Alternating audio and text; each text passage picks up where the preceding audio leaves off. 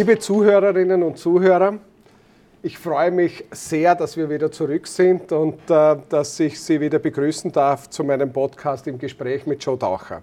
Ich habe heute wirklich einen ganz, ganz, ganz, ganz, ganz besonderen Gast bei mir, die Rebecca Freitag.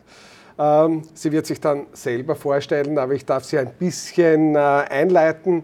Sie ist die ehemalige UN-Jugendbeauftragte für nachhaltige Entwicklung. Eh klar, der Joe hat wieder jemanden mhm. zur nachhaltigen Entwicklung, immer sein mhm. Thema. Also herzlich willkommen, liebe Rebecca Freitag, bei mir im Podcast. Danke, Joe. Vielen, vielen Dank für deine Ankündigung. Und ja, nachhaltige Entwicklung ist ein Zukunftsthema. Von daher würde ich sagen, machst du alles richtig. ja, ähm, mir taugt es total, liebe Rebecca, dass wir über nachhaltige Entwicklung, auch wenn der Begriff jetzt nicht mehr so modern ist, weil man spricht ja dann lieber wieder über Resilienz und über Smart City und so. Mhm.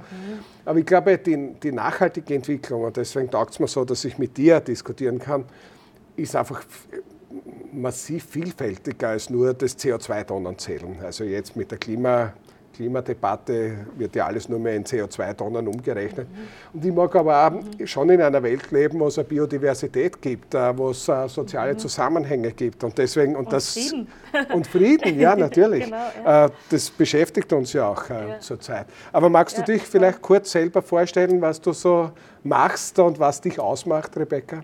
Ja, gerne. Also ich beschäftige mich mit dem Konzept nachhaltiger Entwicklung schon seit zehn Jahren.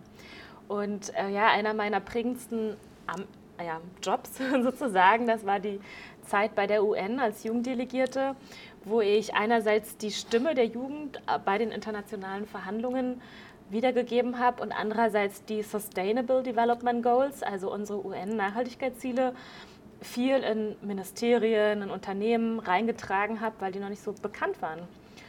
Ja, und jetzt ähm, habe ich gerade einen Job bei der Uni. Ich entwickle eigene Nachhaltigkeitskurse, oh. äh, die interdisziplinär Auf welcher Uni? Berlin? In Potsdam mache Potsdam, ich das. Okay. Genau.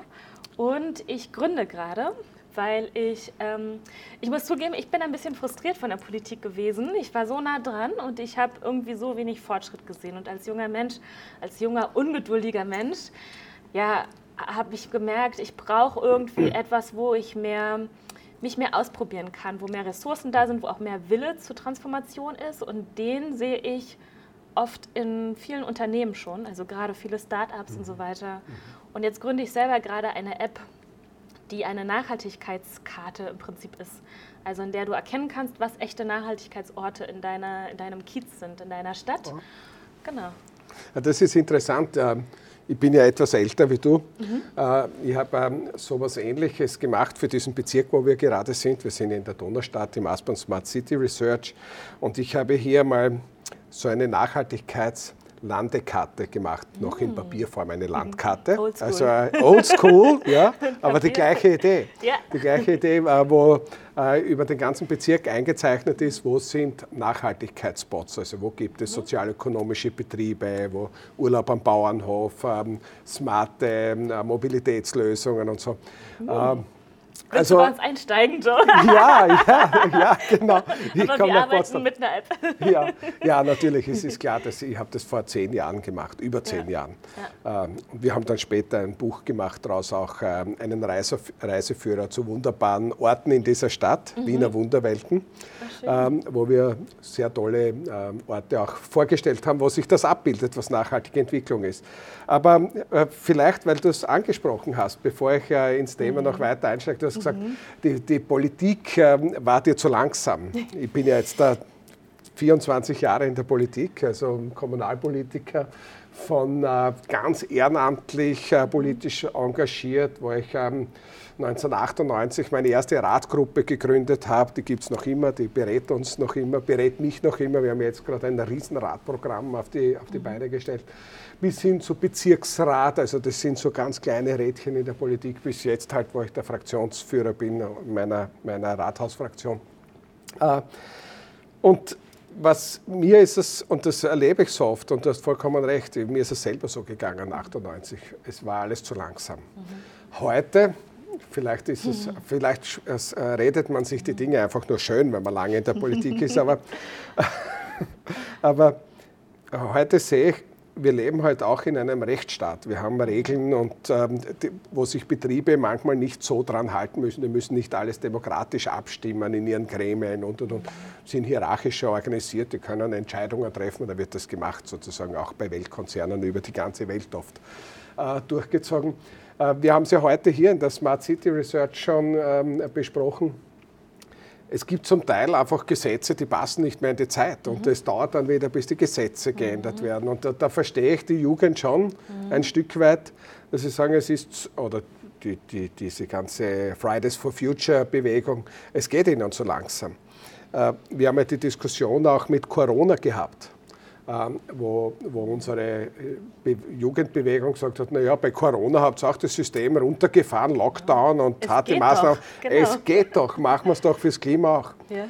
Aber wenn man genau hinschaut, sieht man schon, was das bedeutet hat äh, für die Freiheit der Menschen, für die mhm. Freiheitsrechte der Menschen, dieser Lockdown. Wollen wir so eine Gesellschaft, wo wir einen Lockdown machen, einen laufenden oder einen Klima-Lockdown? Also dieser Zielkonflikt Klimaschutz und Demokratie, der und würde Zeit. mich interessieren. Und Zeit, ja, und ja, Zeit, ja. Voll. Also ich äh, verstehe das auch total und ich ähm, ich will, wir wollen ja auch nicht in eine Ökodiktatur. Also das heißt, wir brauchen demokratische Mittel.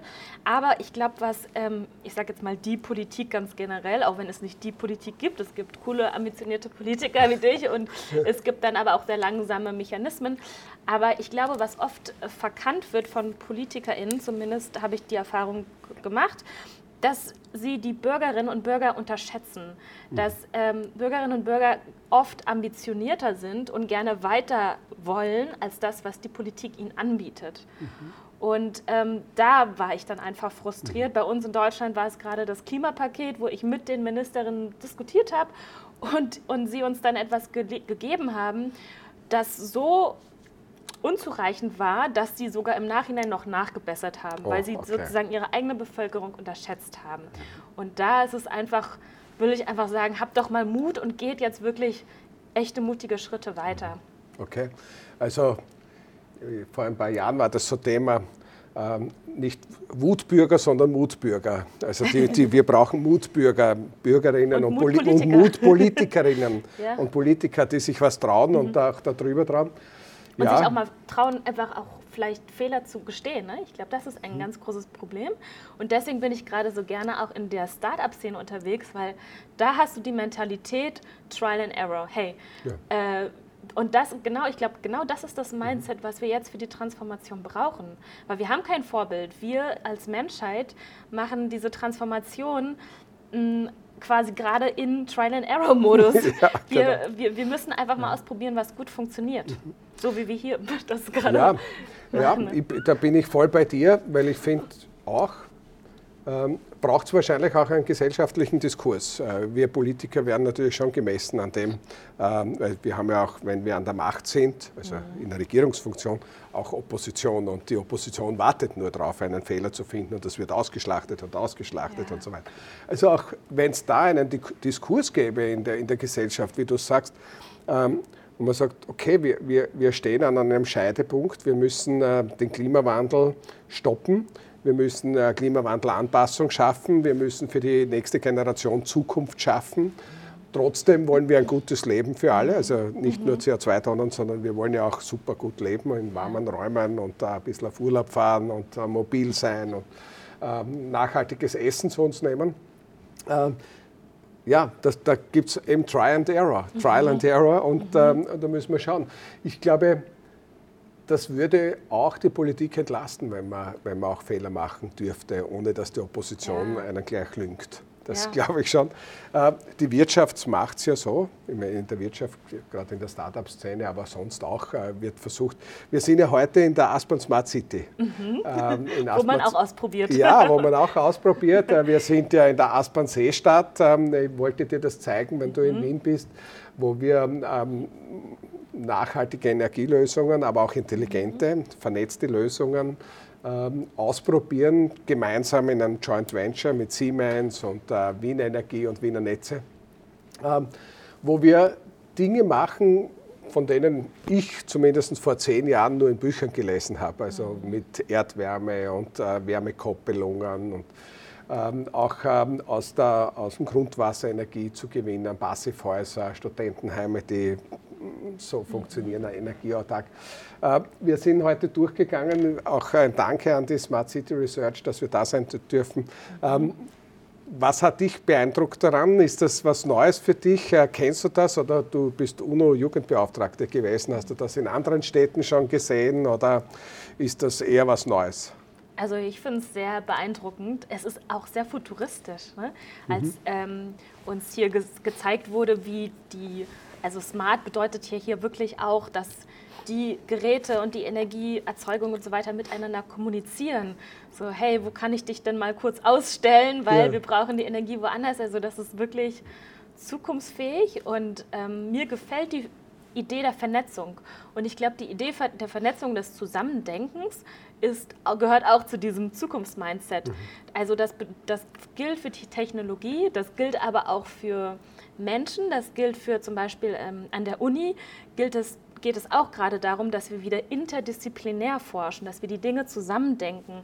Ähm, oder jetzt bei der Gründung, da, da, da, sind wir im Bereich nachhaltige Lebensmittel. Da ähm, arbeiten wir nicht nur mit den Produzierenden zusammen, sondern auch mit der Gastronomie und mit den Supermärkten und mit der Landwirtschaft, weil wir müssen im Prinzip wieder das ganze Ökosystem, wie man so schön sagt, im Blick haben. Und das passiert hier nur auf der technologischen Ebene und das mhm. macht für mich total Sinn. Ja, du sprichst was an, was mir wirklich am Herzen liegt.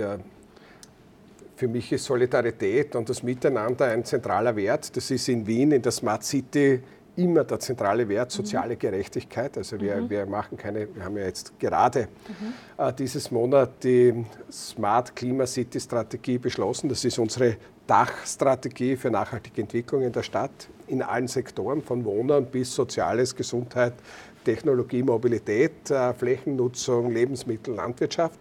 Also ein breit. Und darunter gibt es ähm, den Klimafahrplan, den es nirgends gibt in Österreich. Und ich, äh, soweit ich habe eine kleine, kleine äh, Untersuchung machen lassen, was es in Europa alles gibt. Also wir sind da vorne dabei. Mhm. Auch und das Zentrale ist immer für uns in dieser, in dieser wunderbaren Stadt äh, das, das Miteinander. Und das ist ein bisschen auch eine Chance, glaube ich, eine politische Chance. Äh, weg von, dem, von den drei Buchstaben Ich, Ich, Ich, Ich, Ich, Ich, ICH hin zum WIR, also zum mhm. Wir, weil ich glaube, die Lösung werden wir nicht finden im Egoismus, im Neoliberalen, im Ausspielen gegeneinander, sondern in der Vernetzung. Mhm. Das gilt, ähm, und du hast äh, die Lebensmittelproduktion angesprochen, das ist äh, so ein Steckenpferd von mir auch, weil ich glaube, das ist, daran können wir den Menschen, äh, unseren Bürgern und Bürgerinnen auch was nahebringen über, über etwas, was sinnlichen Genuss mhm. ausmacht. Weil wenn wir hier von Glasfaser und von vernetzter Technologie reden, das wird manche vielleicht weniger interessieren, aber Essen tun wir alle. Und da kann man Menschen berühren und ich glaube, da kann man nachhaltige Entwicklung gut ähm, zeigen. Wo kommt es her? Wie schauen die Lieferketten aus? Wie wird es verarbeitet? Wie und vor allem zeigen, dass es am Ende eine schöne, ein schönes Leben ist, wo wir drauf zusteuern, wenn wir nachhaltige Entwicklung ernst meinen, ne? dass wir am Ende Qualität wieder haben. Also ich meine, ein Bio-Apfel schmeckt so viel besser und ist auch viel gesünder zum Beispiel. Ja. ja? Und ähm, ich glaube, das ist das positive Bild, was wir weiter voranbringen sollten, dass wir am Ende gesünder und schöner und ja, auch friedlicher miteinander leben, genau. wenn wir diesen, das nachhaltige Entwicklungskonzept ernst nehmen und eben ne, uns nicht nur auf die CO2-Zahlen irgendwie ja. konzentrieren und denken, wir können alles so weitermachen wie bisher. Genau, weil die Technik wird schon lösen. So. Das, das ist das eben ist, nicht, auch wenn wir ja. hier in diesem wunderbaren Technikzentrum sind. Auch hier wurde gesagt, Technik ist nicht alles. Nein, das ist es sicher nicht. Und ich glaube, ein so ein Satz von mir ist immer, wenn ich Vorträge halte, es wird halt, wenn wir jetzt bei den Lebensmitteln bleiben, es wird halt vielleicht dahin gehen, dass man nicht jeden Tag Fleisch isst. Und der Österreicher isst ja ca. 100 bis 110 Kilogramm Fleisch im Jahr. Und wir hauen auch ca. 100 Kilo Lebensmittel weg in den Müll. Mhm. Also wir Österreicher mhm. vom Kleinkind bis zum Kreis, so ist mhm. grob, grob der Schlüssel. Vielleicht ähm, müssen wir nicht jeden Tag Fleisch essen. Vielleicht ähm, können wir auf Qualität setzen. Und ähm, der Satz ist immer, Genuss kommt von Genügsamkeit. Mhm. Ähm, und ich glaube, wenn wir genügsamer umgehen mit Energie, mit Lebensmitteln, mhm. mit unseren Ressourcen, kann viel mehr Genuss entstehen und nicht Verzicht. Mhm. Also ich, äh, und also, wie soll ich sagen, wenn ich jeden Tag, ist gerne eine Cremeschnitte, sehe, oder eine Kardinalschnitte, was Süßes. Aber wenn ich das jeden Tag essen müsste, wäre es kein Genuss. Aber wenn ich selten esse, ist es ein Genuss. Und so kann es beim Fleisch sein, beim guten Bio-Apfel mhm. und so. Und ich glaube, das ist und was. mit dem E-Auto? Ja, oder mit dem E-Auto. Genussvoll E-Auto fahren. Ja, warum nicht, äh, warum äh, nicht mit. Ich würde mir selber wahrscheinlich nie einen Porsche kaufen. Aber warum nicht mit einem carsharing Porsche mal ähm, einen kleinen Ausflug mhm. machen und jemanden besuchen und dann wieder zurückgeben. Wozu mhm. muss ich es besitzen? Ja. Also teilen, sharen mhm. äh, statt besitzen, genießen statt Überfluss und ein bisschen schauen, dass wir die Dinge äh, länger nutzen, kommt mir mhm. vor. Mhm. Wir, wir, sind auch in so einer Gesellschaft, wo alles ähm, schnell befriedigt sein muss und dann ist es schon wieder uninteressant und haben wir es weg. Also Absolut. diese Idee von Brown Guard, ja. Cradle to Cradle, ja. dieses Nutzen, diese Kreisläufe, ja. das, das, bildet sich auch in den Netzwerken ab, finde ich, Netzwerkkreisläufe. Und da müsste dann aber schon, also ich glaube, besonders in, der, in dem Bereich ist die Politik sehr gefragt, Regelungen und ähm, Incentivierungen zu setzen, dass Produkte eben nicht so als Abfallprodukte oder Wegschmeißprodukte produziert werden, sondern dass es Anreize gibt, dass man wirklich im Kreislauf denkt. Und ähm, da höre ich eben oft noch aus der Wirtschaftsseite, es lohnt sich nicht, es ist zu mhm. teuer. Ne? Und mhm. ich glaube, das ist dann der Punkt, wo, wo wir neue ja. Regulierungen brauchen. Das glaube ich auch. Also das ist der wesentliche Punkt. Ähm, wir müssen die Regulierung erschaffen. Also mhm. wir hören ja in der, in der Politik wird oft diskutiert, ähm, Bewusstsein schaffen. Das ist immer nett. Da macht man eine kleine Werbekampagne, ein bisschen Marketing. Aber ich bin schon auf der Seite auch, es braucht Bewusstsein, aber es braucht auch ähm, Regulierung. Mhm. Es braucht Ordnungspolitik, sage mhm. ich, ein schieres Wort, ja. Ordnungspolitik. Aber wir brauchen Gesetze, wir leben in einem Rechtsstaat und die Demokratien brauchen den Rechtsstaat. Und da muss man manche Dinge auch ordnen, auch wenn die globale Wirtschaft das nicht so gern hat. Ähm, obwohl, und da, da, glaube ich, braucht man einen, einen zwei, zweiphasigen Zugang. Ich glaube, wir müssen globalisierte Politik machen, mhm. weil die Wirtschaft ist längst globalisiert, die ist flüchtig. So, ja, wo, wo zahle ich wenig Steuern, wo habe ich wenig Umweltauflagen? Ähm, weil auch dann, nur dann ist sie eine faire Wirtschaft, weil ich glaube, dann gibt es einen fairen Wettbewerb, wenn alle die gleichen Regeln haben auf der ganzen Welt und nicht äh, die, die einen mehr Umwelt verschmutzen können und die anderen weniger. Ähm, und gleichzeitig müssen wir aber, glaube ich, regionalisieren. Mhm. Also ich glaube, es muss so ein, zwei, zwei Phasen geben. Ähm, oder, oder gemeinsam, ne? Dieses, Gemein. dieser alte Spruch, uh, Think Global, Act Local, ist ja. eigentlich immer noch aktuell. Genau, das, mhm. Äh, genau dort wollte ich hin. Okay. Genau, das ist das Aktuelle. Ja, na, selbstverständlich. Weil äh, bei den Lebensmitteln, die muss ich nicht in Argentinien äh, produzieren, die Äpfel, die ich in Österreich oder in Berlin dann esse. Mhm. Das kann man schon lokal machen, aber Regeln für Technologie, für Transport, für Energie könnte man schon global regeln. Auch das Steuersystem, ähm, weil das Steuersystem immer steuert auch und äh, umverteilt und äh, wir damit ja auch äh, die Infrastruktur finanzieren, damit Wirtschaft überhaupt funktionieren kann. Also momentan haben wir ja Wirtschaften mhm. mit diesen digitalen Wirtschaften wie Uber und, und also Uber der größte Taxiunternehmen, ohne ein Taxi mhm. zu besitzen, mhm. Booking.com und Airbnb der größte Hotelbetreiber, ohne ein Hotel zu besitzen und und und. Und die, die nutzen unsere Infrastruktur, die wir alle gemeinsam wieder sozusagen als Gemeinschaft äh, erzeugen ohne wirklich beizutragen und äh, ohne die, die angemessenen Steuern zu zahlen. Und da braucht es, glaube ich, globale Regeln. Mhm. Aber bei Ernährung, bei Transport, bei Lieferketten könnte man sich schon einiges lokal auch anschauen und lokale Kreisläufe fördern. Also das ist so, in die Richtung geht es ein bisschen. Das passt, glaube ich, aber auch äh, gut äh, für, für die nächste Generation, weil oder ich meine, das ist vielleicht von einem Älteren eine Fantasie, aber ich glaube, ähm, was ich so höre aus der Klimabewegung, sie wollen lokale Wirtschaft. Ja, ja, ja? würde ich auch so sagen. Ähm, ich gehe mit, mit deinen Punkten auch mit und ich habe ähm, bei dem Punkt Think Global eigentlich noch was anderes im Kopf und zwar denk doch mal nach, was dein Konsum oder was auch immer für Auswirkungen woanders hat. Ne? Also was okay. ist denn mit den Arbeitenden auf der anderen, auf der anderen Seite der Welt? Mhm. Was passiert dort mit deren mhm. Flüsse und Wälder, die vor Palmöl abgeholzt werden und all diese Konsequenzen, die wir so gar nicht ähm, auf dem Schirm haben, wenn wir einfach nur im Supermarkt irgendwas kaufen. Mhm. Und das bedeutet für mich eben auch Think Global. Denk doch mal an die anderen, denk mhm. auch an nicht nur an die, die heute leben, sondern an die zukünftigen, die dort leben mhm. und denk an die Natur. Okay, das Intergenerative auch. Okay. Und das äh, vice versa im Prinzip. Nicht? Also wir, wir konsumieren was, aber wir sollten auch denken, was dort passiert. Da braucht es viel Bewusstsein dafür. Ja. ja, und ich denke, sobald wir das zurückholen in unsere Region, dann ist es wieder sichtbar. Ich glaube, dass ähm, was das Schwierige ist, dass heute so viel nicht transparent genug ist. Mhm. Jetzt kriegen wir zum Glück neue nationale, internationale Regelungen, die sagen, legt mal trans transparent da, wie eure Lieferketten aussehen. Und das mhm. ist gut, aber es, auch da muss es noch weitergehen. Aber ich glaube, früher hat doch mal John Lennon gesagt, wäre der, ähm, wäre der Schlachthof äh, aus Glaswänden, wären wir alle Vegetarier. Ich glaube, dass sobald wir wüssten, was eigentlich wirklich hinter unseren Produkten steht und wer dafür blutet, meistens im wahrsten Sinne des mhm. Wortes, dann würden wir diese nicht konsumieren. Und ich glaube einfach, hier muss wirklich mehr Transparenz hin. Und das sehen wir ja auch zum Beispiel in diesem ganzen Greenwashing-Skandal. Wir ja, ähm, ja, können das nicht auseinanderhalten und dann können wir uns plötzlich gar nichts mehr trauen. Und das ist auch schade.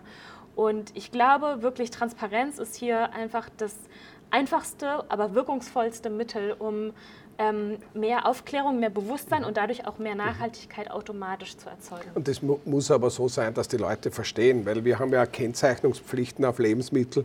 Ich weiß nicht, da steht E312, E716, ja. Es ist gekennzeichnet, ja. aber es versteht niemand. Also es sollte vielleicht einfach klar draufstehen, was herkommt, ob es gespritzt ist, also mit Pestiziden behandelt ist oder nicht, mhm. wie auch immer, also welche Lieferkette, dass man sich auskennt. Wir haben das bei den Eiern in Österreich, also die Kennzeichnung auf Bodenhaltung, mhm. biologisch, Käfig mhm. und und und. Das sieht man am Code. Aber auch das, es ist gut gekennzeichnet, aber man muss schon ein Profi sein, dass man weiß, was der Code bedeutet. Also man muss mhm. sich schon interessieren und ein mhm. bisschen lesen. Ich finde, da, da äh, schleicht sich die Wirtschaft dann immer wieder aus. Wir machen ordnungspolitisch Spaß und das wird dann ein bisschen verwässert mit Codes und Ziffern, mhm. auch mit den ganzen Allergenen in den Lebensmitteln und so.